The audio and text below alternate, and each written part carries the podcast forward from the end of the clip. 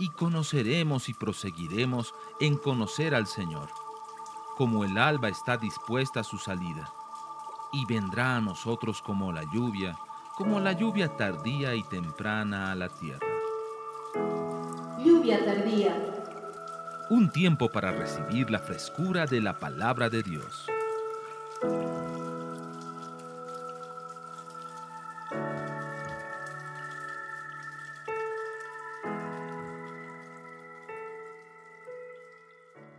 Quiero compartirles esta noche, eh, voy a ver hasta dónde me da el tiempo, un poco acerca de este espíritu que es uno de los lugartenientes de Lucero. O sea, quiero decir, es uno de los seres espirituales más importantes que él tiene. Yo diría que es eh, el equivalente de la mano derecha. Este espíritu está entrenado en hacer muchísimas cosas para destruir la vida de los cristianos, de los hijos de Dios y siento la necesidad de compartirlo porque quizás lo conoces pero no te han presentado su nombre. ¿Entienden lo que quiero decir? Sí, les quiero hablar acerca de un espíritu llamado Belial. Es muy particular este, este personaje y una de las cosas que más me molesta es que la Biblia lo menciona varias veces, de hecho lo menciona 27 veces, pero apenas se ha traducido en la Reina Valera su nombre completo en dos lugares. Empiezo diciéndoles de que la palabra Belial significa algo así como, a ver, en, en términos muy bolivianos, el bueno para nada. Eso significa Belial, es un bueno para nada. Una mejor traducción sería sin ganancia, sin valor o sin utilidad. Un nombre muy raro, ¿verdad? Pero también a otros lo llaman despreciable. Estaba leyendo un artículo unos días después, porque eh, yo hablé un poquito de esto en Los Ángeles, en uno de los temas, porque el Dios me dijo, este es el espíritu que se encarga de robar sus hijos a los creyentes. Entonces yo todo lo que es hijos me interesa.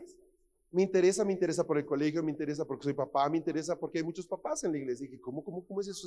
Y Espíritu Santo, vuélveme a decir, es el que el diablo utiliza para para cambiar el corazón de los hijos de los creyentes. Dije, wow.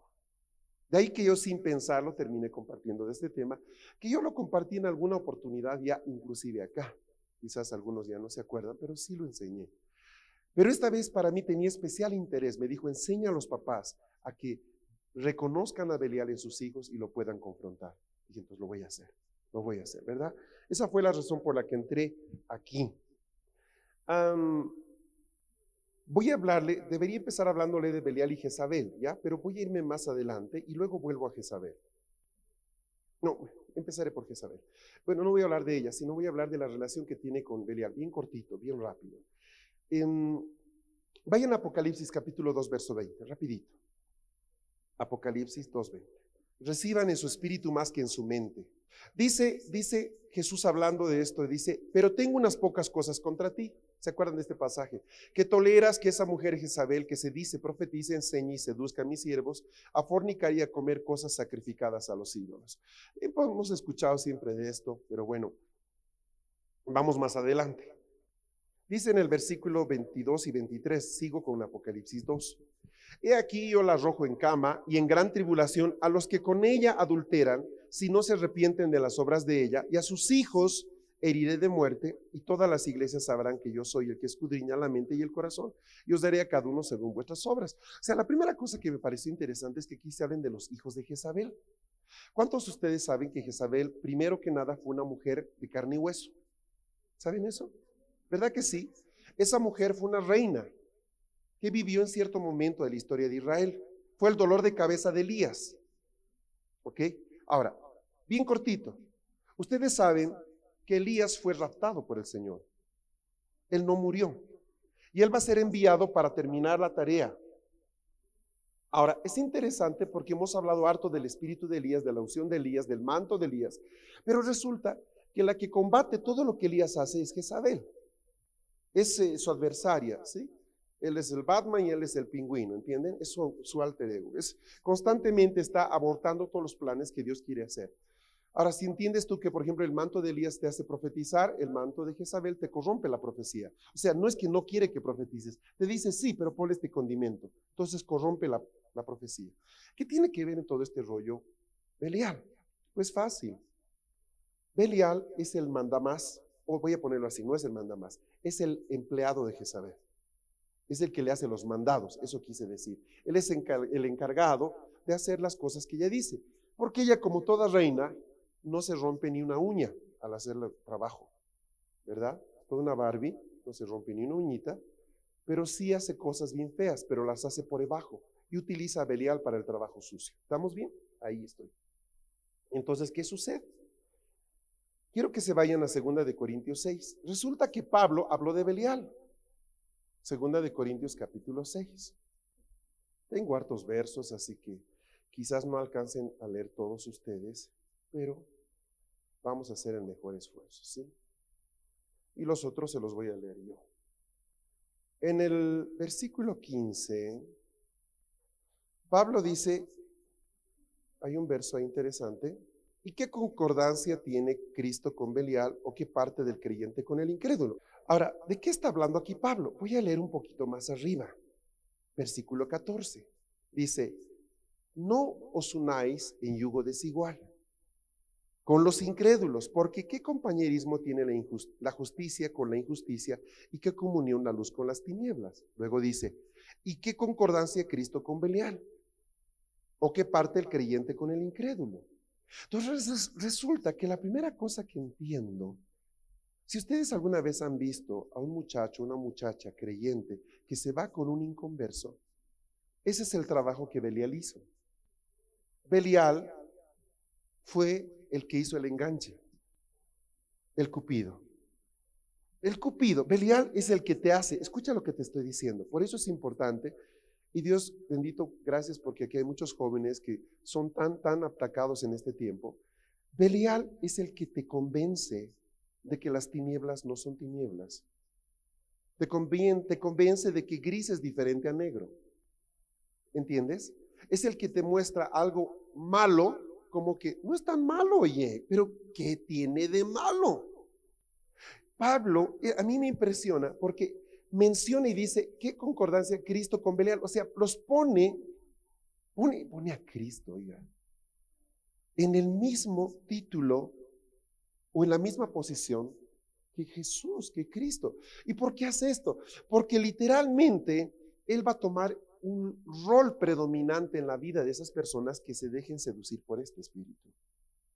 De ahí, Él es el que te, te, convence de unirte en yugo desigual. ¿Estamos? Tiene que ver con la adulteración de la justicia. Yo le decía, Señor, ¿por qué esto tiene que ver con los papás y los hijos, por ejemplo? lo pongo así un papá en Dios, una mamá en Dios, siempre va a querer algo para sus hijos, que sus hijos sigan en Dios, ¿sí? Es, es más, no va a querer que su hijo sea un Billy Graham o un Jason Upton, yo qué sé, pero sí que al menos sigan en Dios. Eso, ahí queda. Pero resulta que el diablo aborrece terriblemente a los cristianos y cuando ya ve que una generación ya no pudo con ellos, entonces vuelca a todos ataque a la siguiente generación. Y la primera manera en la que Él toca a nuestros hijos, o te toca a ti, es básicamente mostrándote relativismo. Estamos viviendo una época de relativismo. Relativismo quiere decir que hoy día no se debe decir esto es malo, esto es bueno. Eso es ser extremista, eres fanático. Está bien creer en Dios, pero no así, ¿verdad? Y exageras. O sea, es así. Entonces, yo digo, Padre, ¿cómo pudo ser? Por ejemplo, la iglesia metodista, cuando es fundada por un hombre llamado José, ah, John, Wesley, John Wesley, John Wayne, John Wesley, este hombre era un hombre lleno de fe y lleno de piedad. Era un hombre que tenía unas experiencias con el Espíritu Santo maravillosas. Y esa iglesia, de hecho, nace de un avivamiento, pero glorioso. Pero usted va hoy día a una iglesia metodista típica y las reuniones de jóvenes en la tarde de los sábados es para jugar cartas o para hacer bailes. ¿Bailes? No, no. Baile. No, baile. No, baile. Entonces, en el momento, en el momento, eh, yo quiero que entiendan, si mi amigo Wesley viera eso hoy día, después de vomitar una media hora, ¿Me entienden? No podría entender que la obra que él dejó terminó así. ¿Cómo? ¿Cómo se dio? Belial. Ese es el sello de Belial. Belial se caracteriza en algo. Adultera la verdad. La va torciendo de a poquito. ¿Quieres un sobrenombre para Belial? El que cauteriza la conciencia. El encargado de hacer de que lo que es malo no sea malo. Tu conciencia está cauterizada bastante, te lo puedo demostrar. Si en este día, mira, tú trajeras un indiecito del Amazonas, ustedes saben que este año se encontró una tribu en el Amazonas que nunca se había descubierto. Salió en la prensa, una avioneta, los fotografías tiraban flechas a la avioneta, tremendo pajarote ese, ¿verdad? Fue interesante. Entonces, imagínense esta tribu, todavía no han llegado allá, pero se nota que viven pues, bastante atrasaditos. Pero si uno de esos indiecitos tú lo llevaras a tu casa, lo sentaras frente a la televisión y le pusieras, ¿qué te digo? Una simple película de Bruce Willis, que están entre las tolerables, ¿ok? Yo las he visto casi todas de él. Me gusta ese actor. Yo creo que cuando él veía eso, saldría corriendo. Lo acaba de tirar de un piso treinta y tantos a un tipo, le atraviesa un desandriñador por acá. yo creo que el pobre hombre quedaría, ¡guau! ¿Me entienden? Viendo eso, porque, porque, ¡ah, ah qué terrible! Pero a ti ya no, ¿cómo que? Eso muestra que nuestra conciencia se ha cauterizado. Por primera vez un niño lo llevas al cine y de repente, alguien y la sangre y el niño se queda. ¿Verdad? Y nosotros estamos comiendo pipocas. Conciencia fresca conciencia cauterizada. Conciencia fresca, conciencia cauterizada. Estás comiendo pipocas y ese hombre está, la yugular la tiene abierta, está como pollo, y tú estás comiendo pipocas. Ya, ya todos los que estamos aquí tienen cierto grado de cauterización. ¿Por qué? Porque, porque este mundo es sucio, ¿entiendes? Porque, porque estamos rodeados de eso no sé, tendríamos que vivir en lo alto de una montaña, en la cueva, para evitar esto. En las noticias, en, todo tú ves. Entonces el punto, hoy día, el punto no es tanto ya solo cerrar los ojos, sino entender en qué grado nosotros podemos ser, afectados por esto. ¿Me están siguiendo? Ah, difícil tarea. Yo decía algo allá en Los Ángeles, qué duro es hoy día ser joven cristiano. Muy difícil. Pero ciertamente eh, no es imposible, o sea, se puede, se puede. Necesitamos la ayuda de Dios para esto, no es una tarea sencilla. Creo que ser papá hoy día no es nada fácil. Alguien diría, ser joven no es fácil. Sí, tampoco ser tu padre, hermano. Sigo. Bien cortito. ¿Cuál era el problema que la iglesia de Corinto había tenido? Agarren su Biblia en 1 Corintios 1. Rapidito, rapidito. Bien rápido, ojeando el capítulo 1. Miren lo que dice. Eh, Pablo, llamado a ser apóstol, bla, bla, bla, verso 2, a la iglesia de Dios que está en Corinto. ¿Estamos bien? A los santificados en Cristo Jesús, llamados a ser santos con todos los hombres que en cualquier lugar invocan el nombre de nuestro Señor Jesucristo, gracia y paz, bla, bla, bla. Verso 4, gracias doy a Dios siempre por vosotros, por la gracia de Dios que nos fue dada en Cristo Jesús. Escuchen esto, verso 5, porque en todas las cosas fuisteis enriquecidos en Él, en toda palabra y en toda ciencia así como el testimonio acerca de Cristo ha sido confirmado en ustedes, de tal manera que nada les falte ningún don, esperando la manifestación de nuestro Señor Jesucristo. Miren, qué manera más linda de introducir a esta iglesia, de presentarla. Dice, yo sé que ustedes, amados míos, han sido enriquecidos por palabra, por ciencia, han recibido el testimonio acerca de Dios y saben que ningún don les falta. Claro, ahí se habla mucho de los dones, ¿se acuerdan de Corintios capítulo 14? Habla de la profecía, etc. ¿Saben qué pasó en esa iglesia? Esta iglesia, y si leen con más detalle, uy, les dice, ustedes son tremendos, fantásticos, realmente son una belleza. Sin embargo, esta iglesia toleró un pecado inmoral. Un hermano en la fe, se metió con su madrastra. ¿Agarran la idea? Y la iglesia dijo, está bien. Cuando Pablo se entera, después de recuperarse del ataque, tomarse algunas aspirinas y todo aquello, escribe una carta que es Primera de Corintios. O sea, si ustedes van recorriendo las hojas, lean, lo pueden, esta noche si pueden, o mañana, él va cambiando el tono. Empezó muy bien, ¿verdad? Pero luego empieza a decirles, bueno, queridos, quiero que me entiendan, ¿qué está pasando con ustedes? ¿Cómo es posible que ustedes cometan tremenda barbaridad? Dice, no les pido que salgan del mundo, dice. Les pido que no se junten con ninguno que llamándose cristiano, ahí dice, el tal sea mentiroso, fornicario, adúltero, etcétera ni siquiera se sienten en la misma mesa que él. Pablo, Pablo disciplina a la iglesia de Corinto muy fuerte. ¿Y qué papel tiene Belial en esto? Belial fue el encargado de cambiar el corazón de los corintios. Exactamente. Fue el que el diablo utilizó para, ajá, llenos de dones, ajá, llenos de palabra, mm, de toda ciencia, no hay problema. Belial, tengo un trabajo para ti, ven para acá.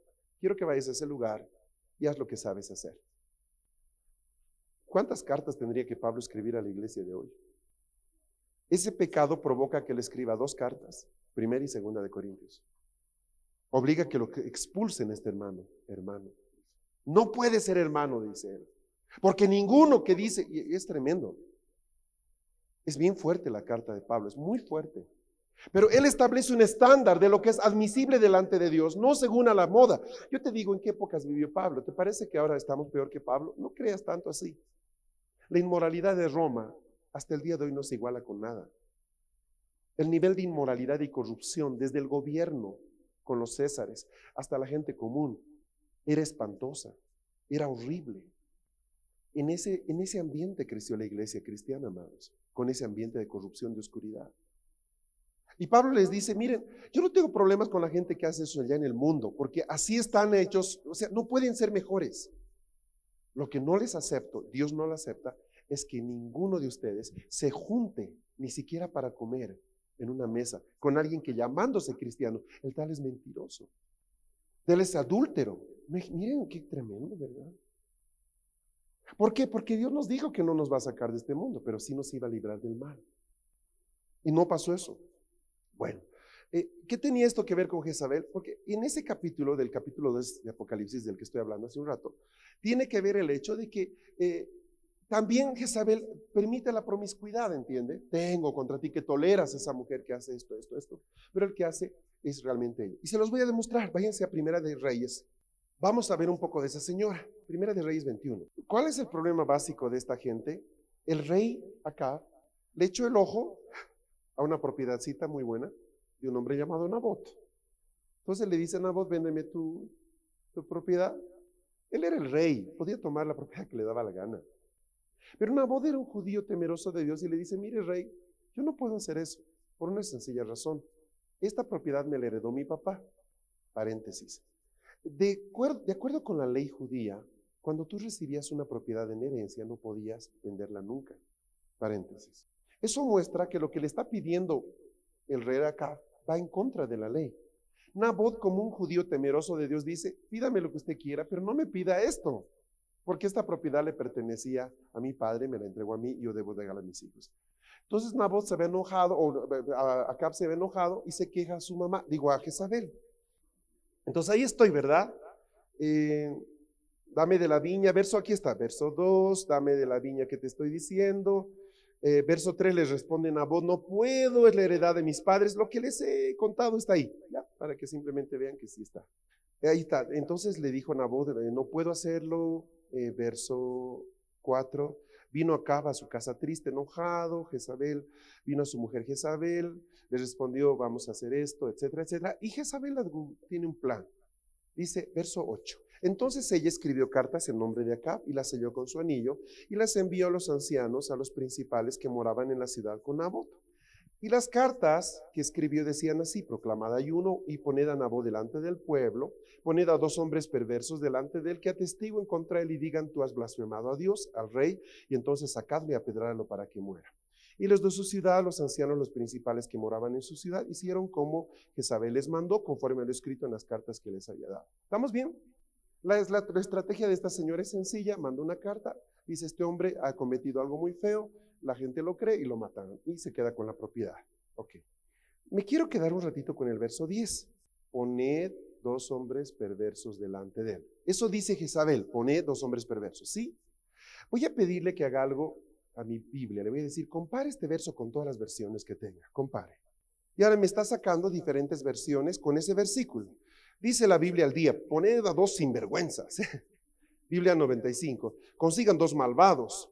Dios habla y poned a dos hombres perversos. La Biblia de Jerusalén hace que se siente entre ellos dos malvados. Miren lo que dice la King James en inglés. And said two men, sons of Belial.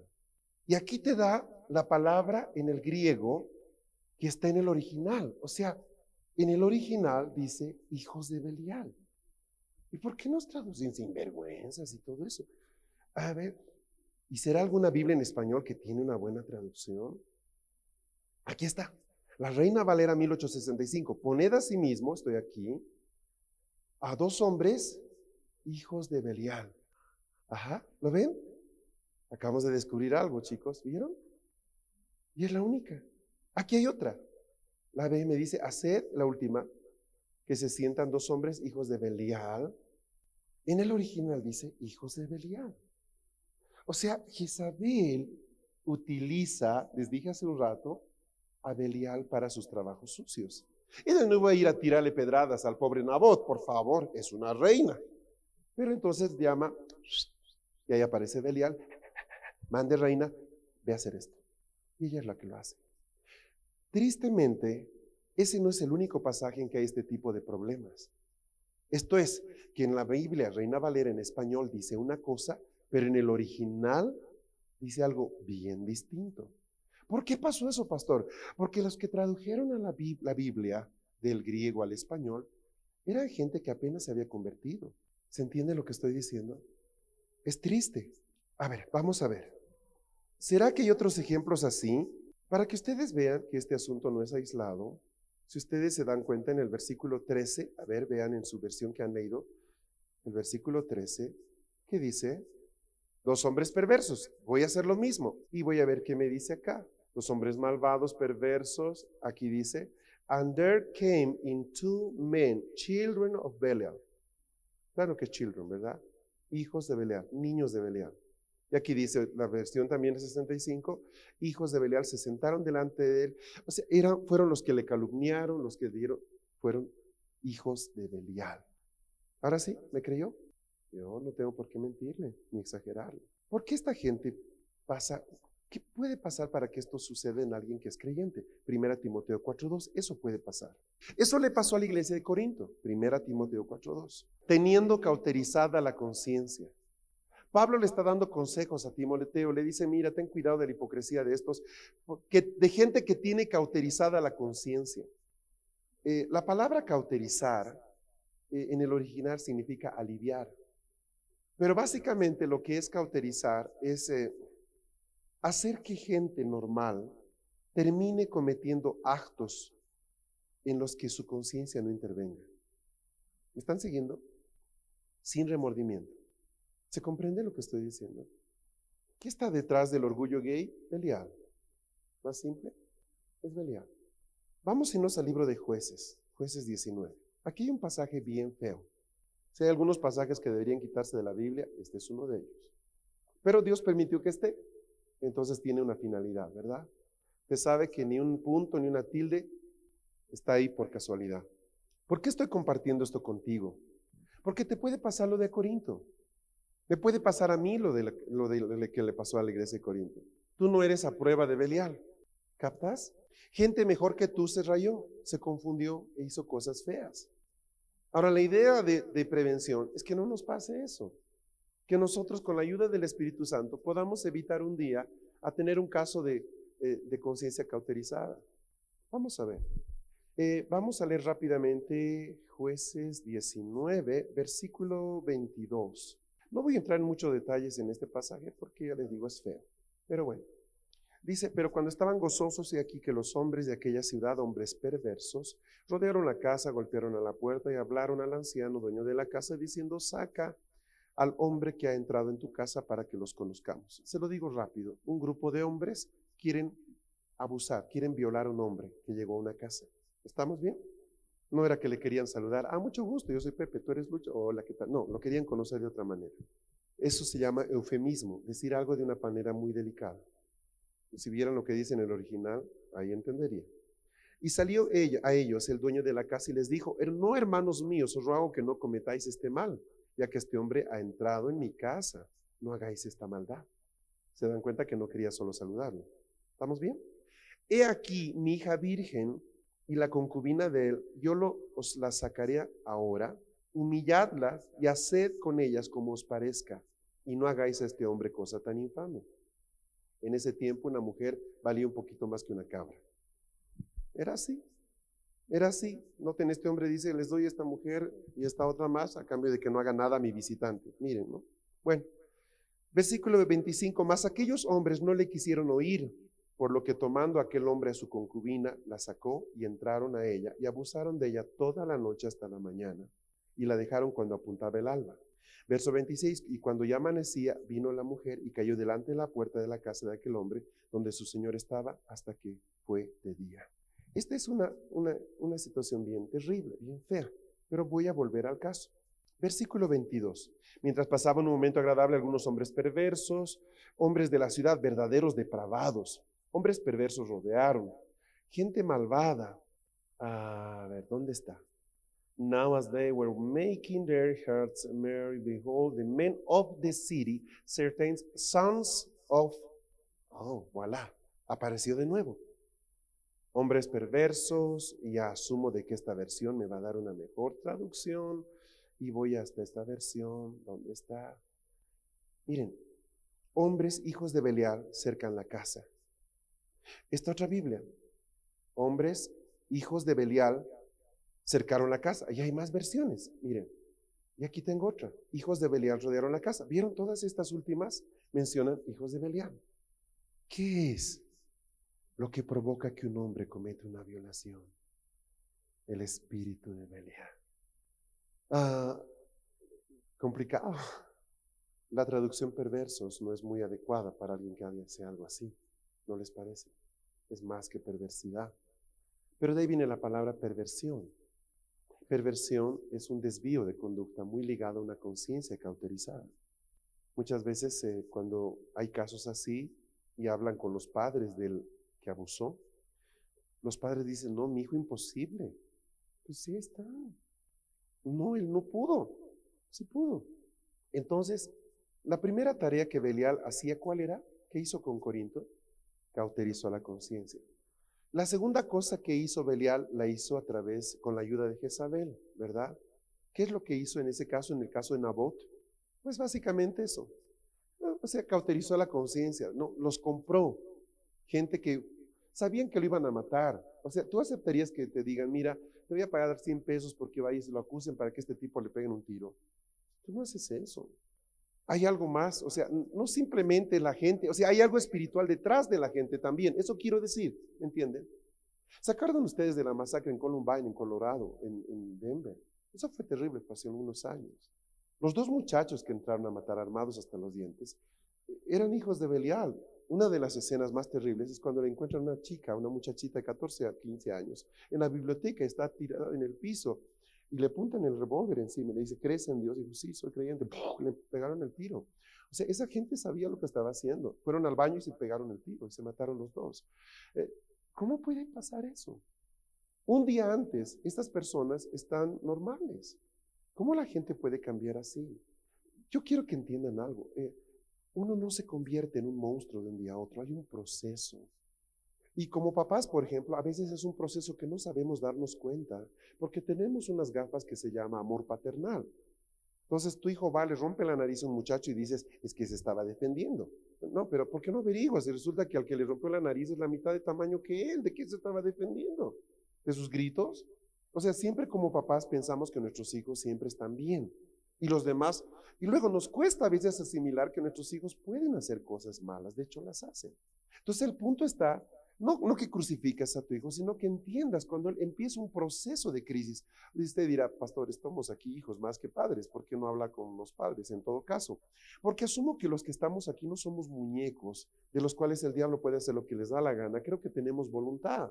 Yo creo que quizás tienes 15 años, pero tú ya sabes tomar decisiones, sabes lo que quieres y no lo que quieres. O sea, tú decides qué ponerte en la mañana al vestirte. No creo que tu mamá te vista ya, ¿verdad?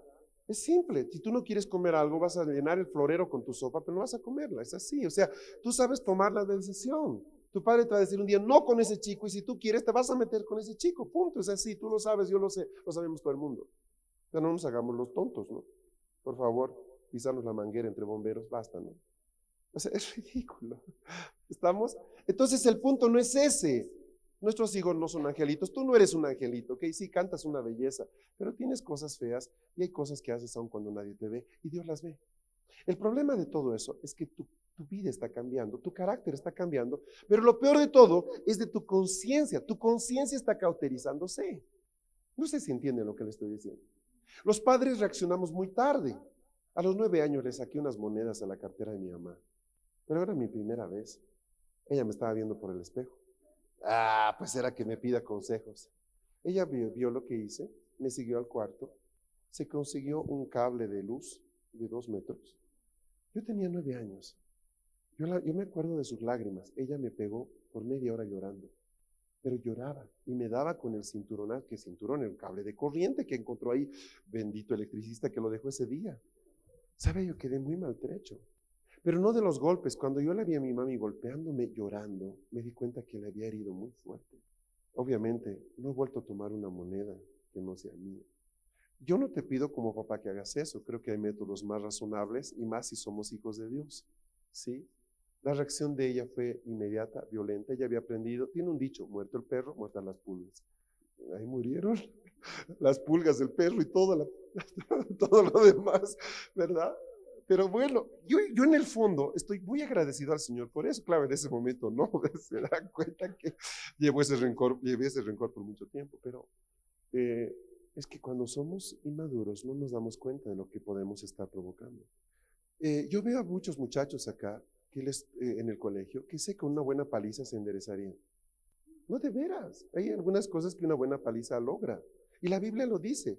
Otros no necesitan una paliza, necesitan un amigo un papá amigo. Ya ha sido demasiado abusado y golpeado, necesitan un amigo, ¿verdad? Hay de todo, hay de todo, hermanos.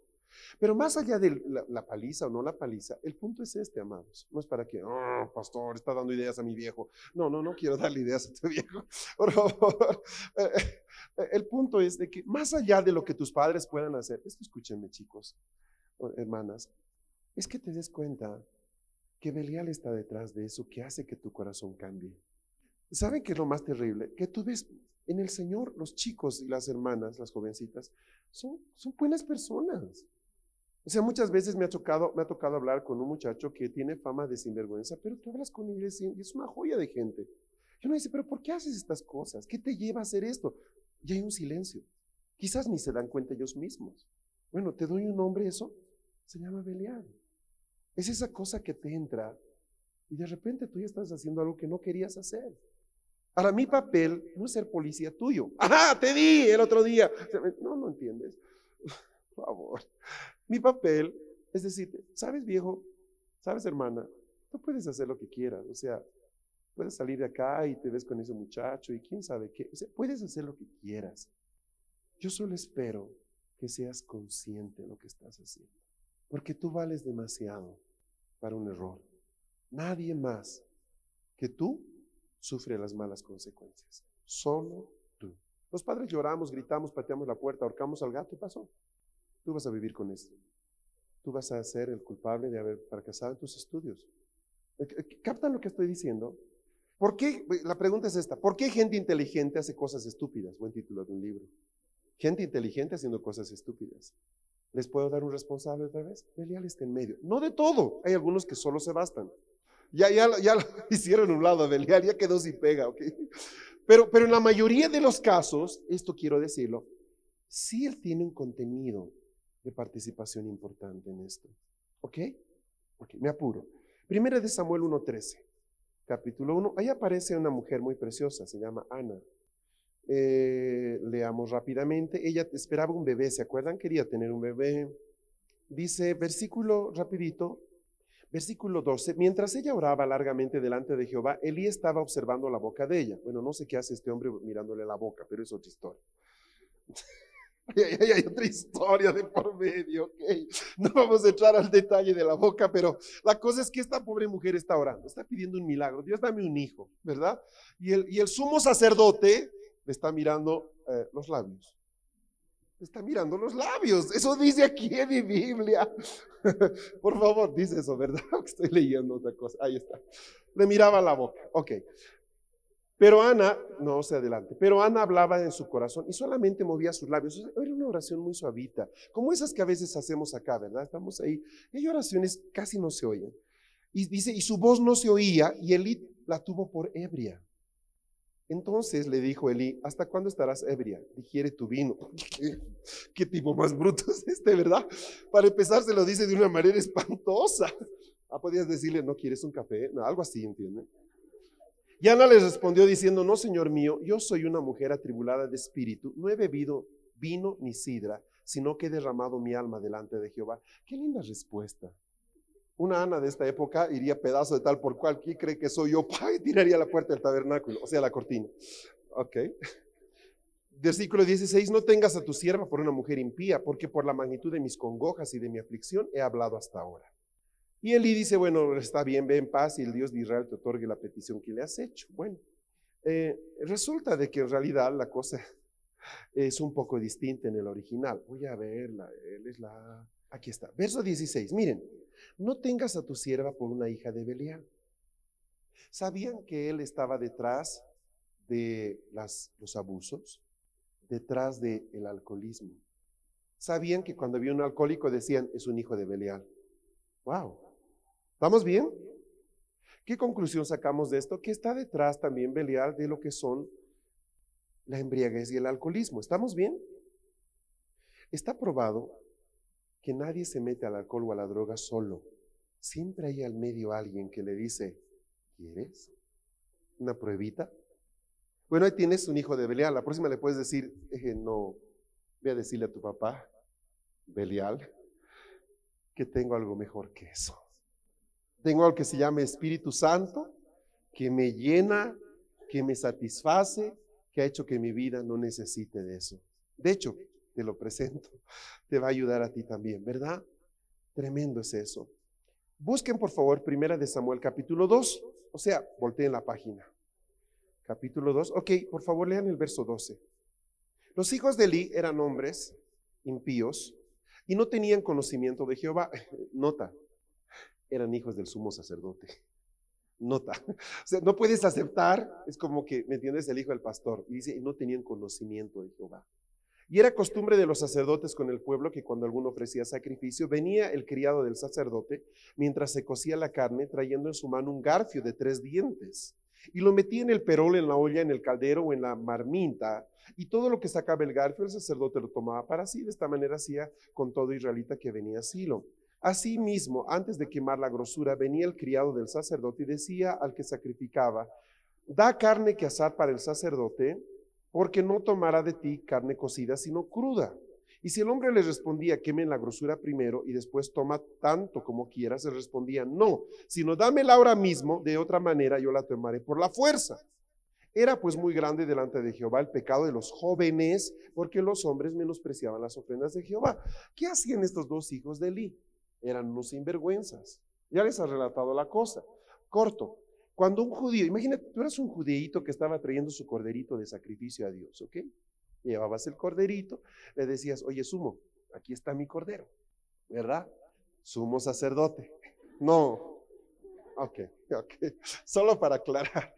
Ya, aquí está mi sumo, digo, aquí está mi corderito, ¿verdad? Y lo que tenía que hacer era al pobre cordero, le abrían el cuello, recibían la sangre y lo hacían, ¿verdad? Lo fileteaban al pobre cordero. Y la parte más rica, la grosura se llamaba, eh, la ponían en el altar y la quemaban para Dios. Eso era. Y ponían esto y ponían aquello. Dependiendo, habían cinco tipos de sacrificios. Les hablo del holocausto, que es esta a la que hago referencia. Pero luego, una porcioncita chiquita podía quedar para el sacerdote, porque ellos comían de lo que caía también, un pedacito. Lo que hacían estos dos jóvenes sinvergüenzas era lo contrario. Iban y miraban al cordero. Mm, ese pedazo, ese, tráelo para acá. Pero es que todavía no he puesto la grosura al Señor. Después vas a poner. Primero da un pedazo y no lo cosas. Tenemos que tener, mañana tenemos asado, queremos algo fresco. Así que ellos tomaban antes que reciba Dios esa ofrenda y se quedaban con buenas partes. Dice que otra de las cosas que hacían, imagínense una buena cacerola cociendo ahí las carnes, ¿verdad? Y iba uno de los criados con un tremendo trinche y metía, pescaba unos buenos pedazos y decía, gracias. E, esa no era la manera correcta. O sea, no se podía tomar. Los sacerdotes sí podían tomar de las ofrendas que traían para Dios, pero no de todas y no la parte que ellos escogían. Les tocaba una parte después de que Dios ya había tomado la suya, no de todas. La mejor siempre era para Dios. ¿Estamos bien? Eso era lo que hacían. Entonces, estos dos cuates, imagínense ya, ¿qué va a decir la versión original? ¿Verdad? Ya, ya, ya no deberías esforzarse mucho, ya no deberías tú esforzarte. En el 2.12, los hijos de Eli eran, dice, hombres impíos, eh, los hijos de Eli eran desalmados, no respetaban a Yahvé. Los hijos de Eli eran unos malvados que no conocían a Yahvé. Los hijos de Eli, hijos de Belial. Aquí en James, sons of Belial. Y aquí también tenemos hijos de Belial. Los hijos de Eli eran hijos de Belial, no conocían a Jehová. ¿Qué es lo que también, la cuarta cosa, qué es lo que también hace Belial? ¿Vas a ofrendar? ¿Tan grande ese billete? ¿Y para los choripanes? No, de ese viejo, ese, ese billete viejo, ese, ese ponlo. Toma tú primero, piensa en ti. Dios no necesita tus 100 pesos. Además, el pastor se ve gordito. Pero tú cuánto los necesitas, no des. Y muchos hijos de Dios dicen, tienes razón, Belialcito. Solo tú piensas en mí. Gracias, Belial. Voy a dar el billete de 10 pesos. Tienes razón. Además, Dios ve mi corazón. Sí, eso digo yo. Hace rato que te digo eso. Gracias, Belial, por tu ayuda. Aquí están los 10 pesos. Ahora sí vamos a los choripanes. ¿Entiendes, verdad? Corrompieron el corazón de los hijos de Eli para no darle lo mejor a Dios. ¿Se entiende eso? Ahora, por favor, capten dos cosas más. A veces somos un poco, eh, voy a ponerlo así, y voy a hablar con mucha libertad, espero de que no se enoje. Yo creo que este es un viejo edificio, eh, se lo ve de afuera bien viejo, por dentro se ve un poquito mejor, pero sigue siendo un viejo edificio. Y en realidad no tiene nada de especial. El especial es Dios y el especial eres tú. Dice que Dios no habita en templos hechos de manos de hombre. Eso es verdad. Yo no puedo decir que Dios está aquí porque este edificio está aquí. Dios está aquí porque estamos nosotros aquí, porque nosotros somos el templo de Dios. El punto está de que lo que yo debo evitar no solo es no pecar, también debo evitar que mi conciencia se cauterice. ¿Me entiende, verdad? Tú te puedes quemar varias veces el dedo a tal punto que te salga una costra y ya no sientes calor. ¿Entiende? ¿Sabes cuál es el problema de algunas enfermedades degenerativas, por ejemplo, como la lepra? Que quizás acabas de dejar tu dedo allá atrás y no te has dado cuenta. Te quita la sensibilidad. De hecho, en la Biblia se menciona la lepra y la muerte como problemas no iguales, son distintos, pero la lepra se menciona con frecuencia. Ahora, ¿qué pasa con todo esto? Eh, por ejemplo, no sé si has visto a veces eh, estos anuncios que dicen, ¿no? Si usted tiene diabetes, revise sus pies. Alguien le diría, ay, no seas bobo, que se revise el páncreas. No, o sea, sí, yo sé que el problema de la diabetes es en el páncreas, yo lo sé. Entonces, ¿por qué se revisa los pies? Bueno, por una sencilla razón, de que un problema de los diabéticos es que pierden sensibilidad. Y muchas veces una pequeña herida en el pie por el zapato, una llaguita, como sana más despacio en los diabéticos las heridas, se pueden convertir en tremendas infecciones. Y sabes qué? Te puedes morir. Un rey se murió porque un día estaba tan molesto con su bastón y golpeó con fuerza y se dio en el dedo. Se llagó el dedo, se le pudrió el dedo, se le pudrió la pierna se murió. Entonces dice, ¿no? Revise sus pies. Cada año, dice, tantas miles de personas pierden sus pies, porque lógico, lo que queda es cortarlos. Es simple. Ahora, el problema de la diabetes no es solo el páncreas, es que te hace insensible algunas áreas. Y eso pasa con la cauterización de la conciencia. El día en que nosotros hagamos una parrillada aquí adentro del templo, porque estaba lloviendo, tenemos un problema. ¿Se acuerdan ustedes hace unos dos años o tres años, en uno, de nuestros festivales gastronómicos llovió Y éramos un montón de grupos toditos apretados ahí en, nuestro pequeño lobicito. Alguien me hubiera dicho, papá, esto tenemos tremendo salón, entremos las mesas ahí, mire, hasta aquí ponemos las mesitas. Yo le hubiera dicho, no, hermano, ¿qué estaban pensando? ¿Qué cosas, qué ideas tienen de mí? He dicho, hermano, no, no lo hagamos porque eh, es el templo, ¿verdad? Y me hubiera dicho bíblicamente, no, usted es el templo, yo soy el templo, eso no es el templo. Es correcto, lo que tú estás diciendo es bíblico. El asunto está de que en el momento en que yo voy perdiendo respeto por algunas cosas, va a llegar el momento en que ya no respeto a una a él. ¿Me entienden lo que les digo? De eso se trata. Tiene que ver con el hecho de hasta dónde toleras algo. No puedes tolerarlo. Ahora no tiene nada de malo. Tú dirás, Fernando, ¿qué tiene de malo habernos comido algo en el templo. Pues no, Dios te sigue amando, Dios está ahí. No es que no va a haber la presencia de Dios el domingo, espíritu de parrilla afuera. No es eso, no, para nada, por favor. El problema es de que nosotros admitamos como normal algo que con el tiempo se va degenerando. Este no es un lugar donde los niños pueden correr, pero amamos los niños. Entonces, si yo veo a un niño corriendo, le digo, mira, allá hay un patio grande para que corras. No lo hagas aquí. No es maldad, es tratar de mantener un estándar que nos ayude a no ser insensibles, ¿entiendes? Ese es el punto. Es la misma razón por la que yo le digo a una muchacha, no te pongas minifalda, hermano, porque estás tolerando algo. Ese es el punto. Estás tolerando algo dentro de ti. Y el paso siguiente, y el paso siguiente, ese es el asunto. Esto es un, es que, ¿me entiendes, verdad? Es como una montaña rusa. Todas las montañas rusas empiezan de punto cero, de punto muerto. Todos empiezan ahí. Nadie se sube al vuelo a la montaña rusa, ¿ya? Nunca lo intente. Ok. Siempre está parado.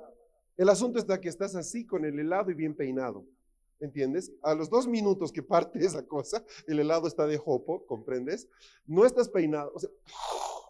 El asunto es eso, es dar el paso.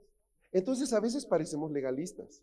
Yo lo veo. A veces entramos con mi esposa el domingo en la mañana y muchas mamás ven. Y a los bebés, la pastora, no permite que los niños jueguen. Y ya llegó la mano vengadora de Dios. ¿Quién es ella? La pastora. El día en el que estábamos eh, en la feria gastronómica, había una pareja de muchachos jovencitos. Una pareja, un muchacho una muchacha. Y se abrazaban, se besaban. Y me acerqué y le dije, muchachos, tengo muchos niños acá. Pueden hacer eso en cualquier parte. Pero este no es un buen lugar para hacerlo. Los jóvenes están en su derecho, es algo lindo, se aman, están dándose un beso. Simplemente que tenía algunos chiquitos con los postres.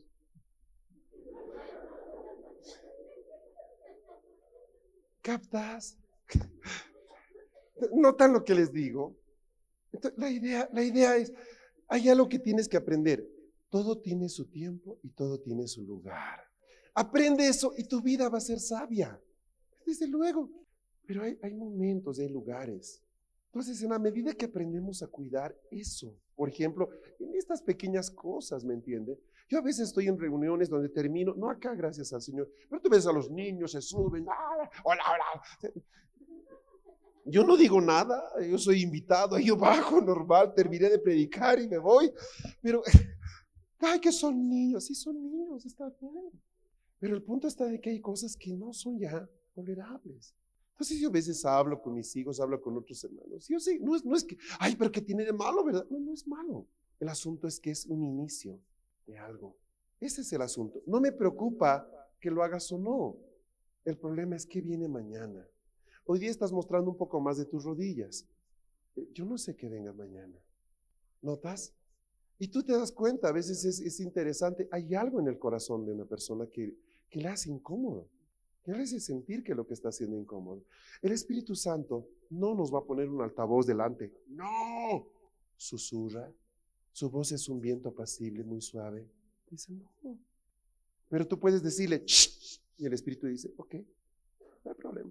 Me callo. Entonces, las señales que tú tienes que ver en tu vida, por ejemplo, es esto. ¿Te has dado cuenta qué cosas estás tolerando en ti hoy? Yo les debo reconocer que algunas veces sí Ay, uy, los Simpsons, veamos. ¿Me han visto hoy día? Yo recuerdo esas primeras temporadas, eran divertidas. Hoy día hay cada burla de Dios. No les voy a decir, ay, yo no, los sin, ¿qué es eso? ¿Los qué? ¿Los sin, sin qué? No, o sea, pero ya hace mucho tiempo que no lo vemos porque, o, gays, o no sé qué, o cuándo, y meten a la Biblia y ahora resulta de que Bardes del rey David, o sea, eh, no lo acepto. O sea, no está bien, no lo acepto. No voy a ser un Josué Irión para ir a querer ahorcar al, ¿entiendes? A Winnie Pooh, pero, pero yo tampoco creo que sea sano de que nosotros aceptemos una burla de nuestra fe. ¿Entiende lo que digo? Y es algo que no lo podemos tolerar. Simplemente porque mañana, ¿qué tolerarás entonces? Ay, Fernando, era un chiste. Yo lo sé. Eres buena persona. El problema es que lo que hoy es chiste, mañana ya no te vas a reír y vas a buscar otros chistes. ¿Comprende lo que digo? Se trata de eso. Belial se especializa en eso. No te mete a lo malo de principio, te va endureciendo lentamente. Hace un trabajo pausado. Se toma un par de años para cambiar tus valores. Luego uno no se reconoce. Dice, ¿cómo he llegado a pensar así? He dicho, tú no eras así. Ahora, yo aprovecho esto y termino. Eh, esto es muy bueno que los papás lo sepamos, pero ningún padre es policía. Ningún padre tiene 24 horas sus ojos abiertos sobre sus hijos. ¿Sabes qué? Si tú quieres hacer lo malo, vas a encontrar el tiempo para hacerlo. Se trata de que tú decidas lo contrario. ¿Cómo entra Belial? Pues entra cuando toleraste ver eso que nunca deberías verlo. Toleraste cuando estuviste un día ahí con tus amigos y llegó esa muchacha y venía abrazada con otra muchacha, muy raro, nunca la habías visto y de repente las viste hacer cosas a estas dos muchachas y tú te quedaste ahí en el grupo, te quedaste y lo miraste. ¿Y qué debería haber hecho? Irte del grupo. Ese momento tú le dijiste a Belial, ok, puedo verlo. Total, yo no lo haría. No necesitas hacer algo para hacerlo realmente. El asunto es que toleras delante de ti. David decía, no pondré injusticia delante de mis ojos. Ese es el punto. Ah, fue mi amigo el que, el que tiró la piedra a ese carro. No fui yo, pero lo viste. No lo impediste, estuviste ahí. Yo no me embriagué, todos se embriagaron, pero yo no fui, pero estuviste. ¿Qué hacías ahí? ¿Qué hace una persona como tú ahí? ¿Por qué toleras el mal? Tú sabes que está mal. Tú lo sabes. ¿Por qué lo toleras? La mejor manera de vencer a Belial es no darle lugar. ¿Saben? Pablo dice, no den lugar al diablo. Podría decirse, sí, no deis lugar a Belial. Ay, miren, tengo unas fotos bien buenas, chicos. Ve. O guardas eso, o voy a la dirección y te acuso. Oye, qué corcho, qué, qué, te pasa, que la me, la que no. Di lo que quieras. Yo estoy aquí. No lo acepto. Te vas a hacer de muchos enemigos, lo sé. Pero sabes que este mundo está dividido en aquellos que miran y luego hacen esto. Yo no lo hice. Y están los otros que dicen, no, no, no puede ser así, no, no, no, vamos a hacer algo para cambiar esto. Siempre son apedreados, de hecho, pero sabes que nadie va a recordar estos anónimos silbadores, pero esta gente es la que cambia la historia. Ese es el punto. Yo he llegado a hacer cosas feas para muchos. En cierta ocasión vi como un hombre, un chofer, casi atropelló a una mujer, se pasó la luz roja, lo seguí. Desde la 17 de Calacoto lo seguí hasta la 18 más o menos. A la 21 ya habían varios patrulleros. Me adelanté, le cerré el paso, bajé del auto, y le dije, ese hombre pasó el semáforo de la calle 17, mi carro le estaba cerrando el paso, imagínense. Acá se atropelló una mujer. Fueron tres carabineros. Bye. Oiga, no se meta, se va a meter en líos. No me importa. He decidido no ser indiferente en esta vida. Me han enseñado a, ¿sabe qué? Me han enseñado a aborrecer la mediocridad. Y lo mediocre es esto. Yo no vi nada. Con esa cara de bobo, ¿me entiende? Como si nunca hubieras hecho nada. Y eso pasa, esa muchacha estaba rumbo al suicidio. Todas sus amigas la sabían. Ella había hablado de matarse. Pero en ningún momento ninguna de ellas fue a hablar con los padres de ella y decirle, sabe que su hija se quiere matar. Y cuando la niña está muerta, todos están alrededor, ¿verdad? La quisimos ayudar. ¿Qué, qué quieres ayudarle tú?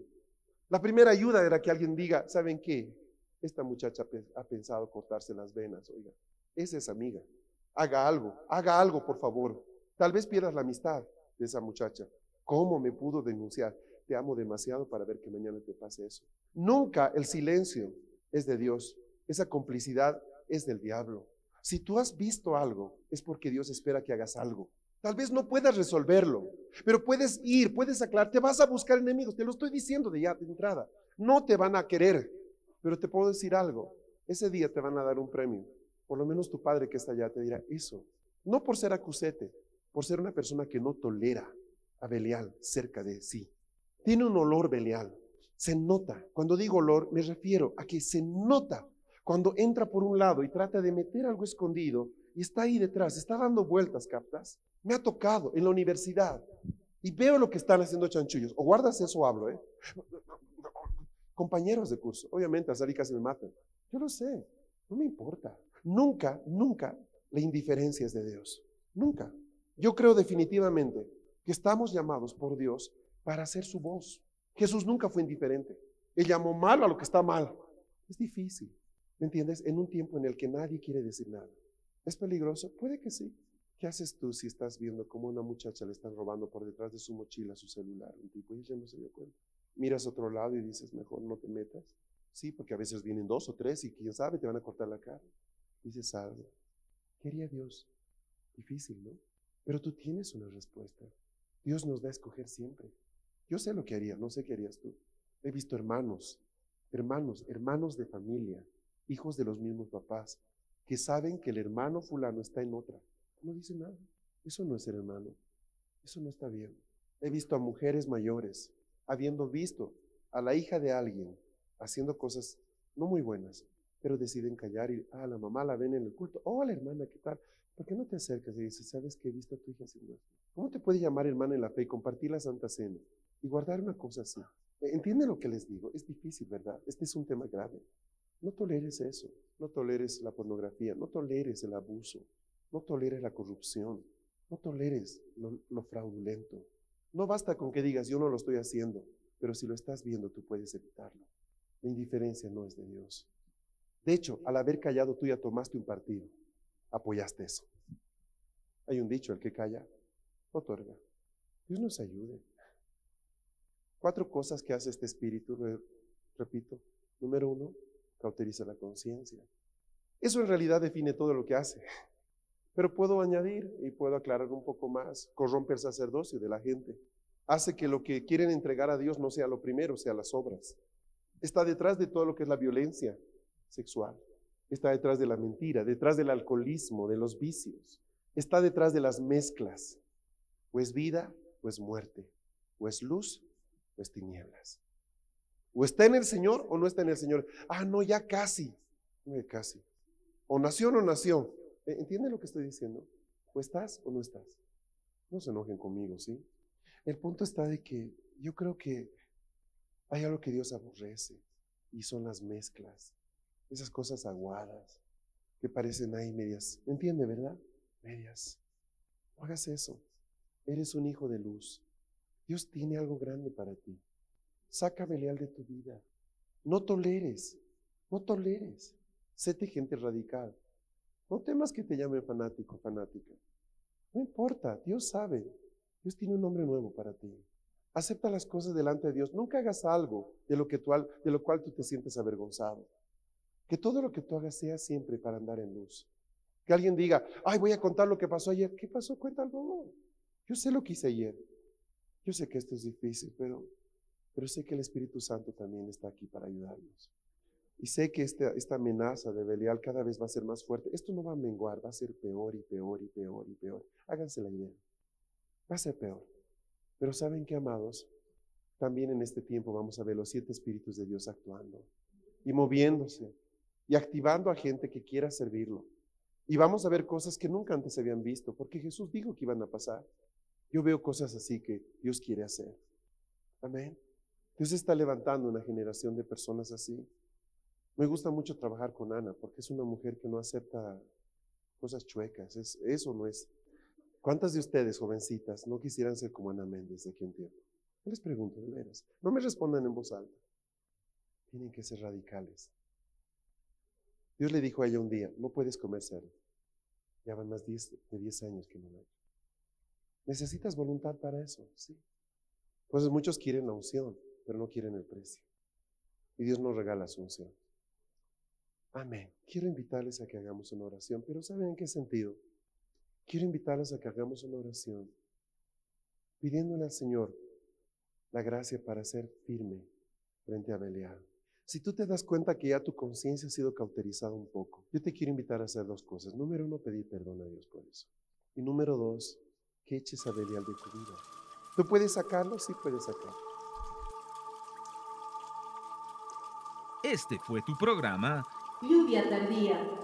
Recibiendo la frescura de la palabra de Dios.